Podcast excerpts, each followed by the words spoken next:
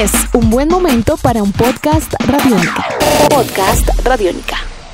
Hola a todos, bienvenidos a Tribuna Radiónica, un podcast dedicado al deporte, a la vida, a las historias de vida alrededor del deporte y también a la poesía. Un 21 de marzo eh, es un día muy especial para todos aquellos que son amantes eh, de esta manifestación cultural y humana.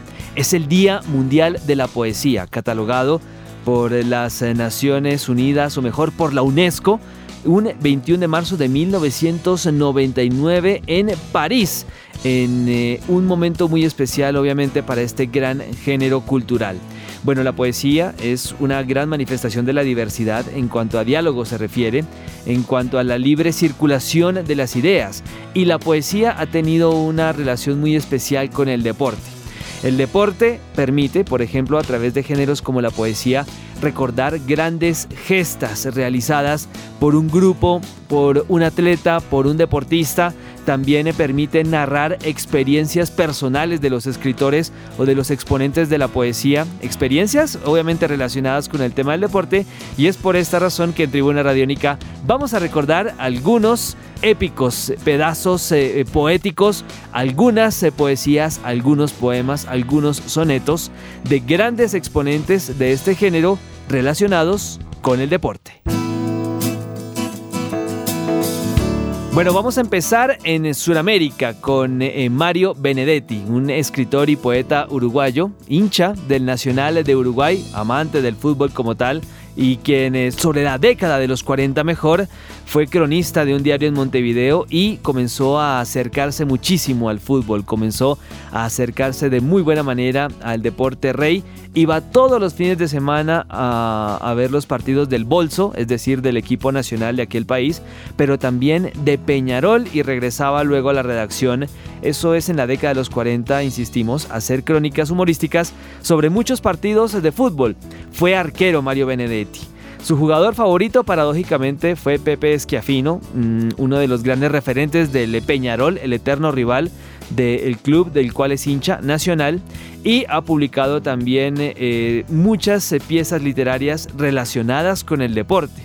Uno de ellos es eh, un soneto muy especial dedicado nada más y nada menos que a Diego Armando Maradona, de nombre onomástico. Es un soneto que nunca publicó y es un soneto en el cual eh, Mario Benedetti le hace un reconocimiento muy especial a Maradona con el paso de los años y después de haberse retirado del deporte como tal, en el cual eh, le dedica una especial remembranza acerca de que más allá de que pase el tiempo, más allá de que sobre Maradona hayan salido cualquier cantidad de historias, cualquier cantidad de situaciones, la leyenda siempre seguirá vigente y también le permite a Mario Benedetti dignificar la poesía y al deporte en esta gran muestra literaria de la poesía. Onomástico, lo escuchamos acá en la voz de Mario Benedetti. Onomástico.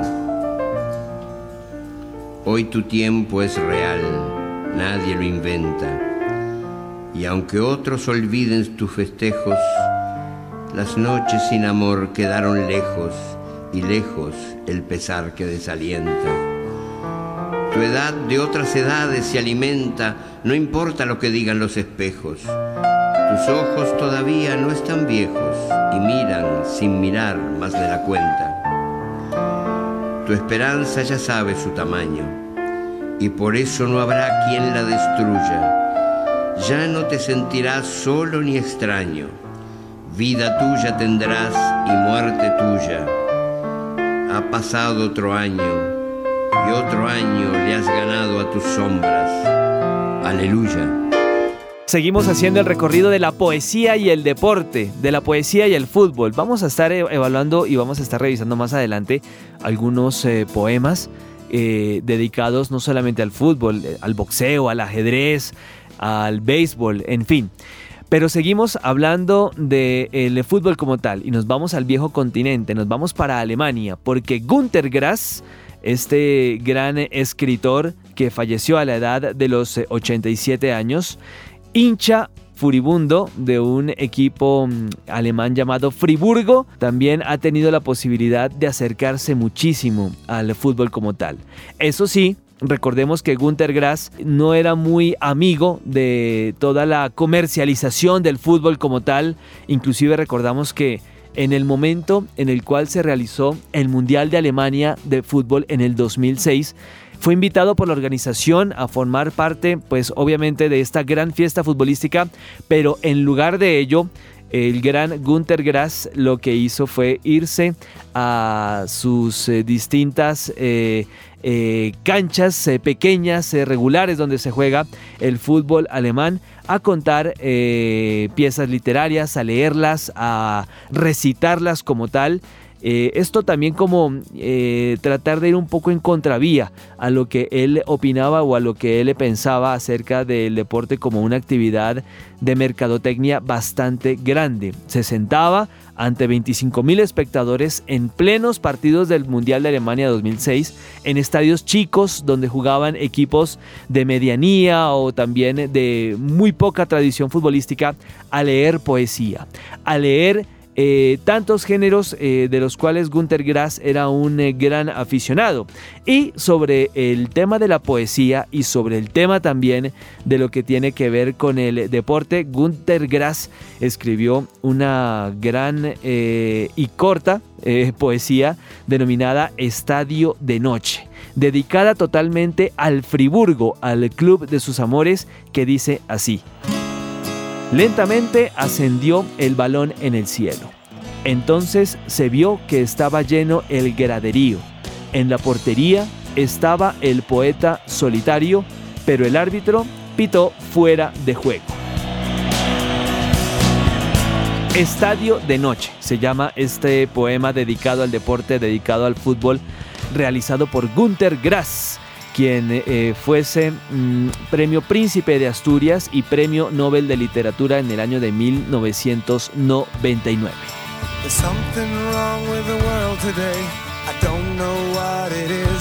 Vamos a hablar de uno de los eh, deportes que genera muchísima pasión, que genera muchísima emoción como lo es el boxeo. Y si hablamos de boxeo hay que hablar del Caribe americano, hay que hablar de Cuba y hay que hablar del señor Nicolás Guillén este eh, poeta nacido en Camagüey en el año de 1902 en La Habana y que falleció en el año de 1999, es considerado el máximo representante de la llamada poesía negra centroamericana y, es, eh, y está mejor muy ligado a la cultura afrocubana. Nicolás Guillén y cursó un año de Derecho en La Habana antes de abandonar la universidad y volver a la ciudad donde trabajó como tipógrafo y comenzó a dedicarse al periodismo en la redacción del Camagüeyano, en eh, cuyas páginas también inició su actividad literaria. Está muy ligado el tema del deporte con la cultura cubana. Cuba ha sido un eh, gran gestor de grandes boxeadores, de grandes atletas, de grandes beisbolistas inclusive, y tuvo sus primeros encuentros públicos con el verso deportivo cuando atendía la sección Pisto Manchego en el periódico El Camagüeyano, del cual hemos hablado, y allí utilizaba su afinada voz para tratar de eh, llegarle al público eh, a través de la cultura y a través del deporte. Hay una pequeña eh, pieza poética hecha por Nicolás Guillén, esto fue en el año de 1931, denominada Pequeña Oda a un boxeador negro. Esta pieza literaria, este poema, está dedicado al señor Eligio Sardiñas, Kid Chocolate, como se le conocía a un boxeador de la época que decía así. Tus guantes, puestos en la punta de tu cuerpo de ardilla, y el punch de tu sonrisa. El norte es fiero y rudo boxeador, ese mismo Broadway que en actitud de vena se desangra para chillar junto a los rings, en que tú saltas como un moderno mono elástico sin el resorte de las sogas. Nicolás Guillén hizo posible un eh, cambio y una mirada diferente, una perspectiva diferente de parte de los cubanos acerca del deporte. Logró que eh, el deporte como tal pudiese, a través de su verso, una vía de gran valor de la cultura cubana. ya a partir de estos eh, grandes eh, momentos, de estas grandes letras, Nicolás Guillén logró que la gente de Cuba lograse ver en sus deportistas a seres humanos excepcionales, que también, así como están tan cerca de la gloria, realizan muchísimos sacrificios para tratar de salir adelante, pero también de dejar en alto el nombre de este gran país centroamericano. Bueno, hablar de poesía indudablemente es eh, hablar de pasión, es eh, hablar de momentos especiales y únicos. Y para hablar de poesía no hay una voz más autorizada o una de las voces más autorizadas, no cabe la menor duda, es la de Jorge Luis Borges, este escritor argentino que nació en el año de 1899 y que falleció en Ginebra, Suiza en el año de 1986. Es considerado una de las grandes figuras de la literatura en lengua española del siglo XX es cultivador de muchos géneros literarios que a menudo, de acuerdo a lo que hemos eh, podido investigar, ha venido fusionando deliberadamente. Borges ocupa un puesto muy importante en la literatura y en la historia de la literatura por sus relatos.